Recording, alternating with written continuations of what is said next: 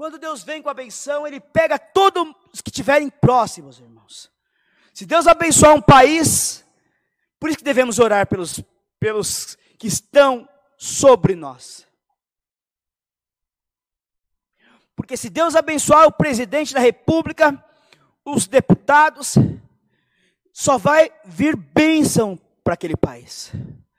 Se Deus abençoar o teu pastor, o teu bispo, o teu ancião, o teu cooperador, aquele que está diante de você, só vai sair palavra de vida eterna da boca dele.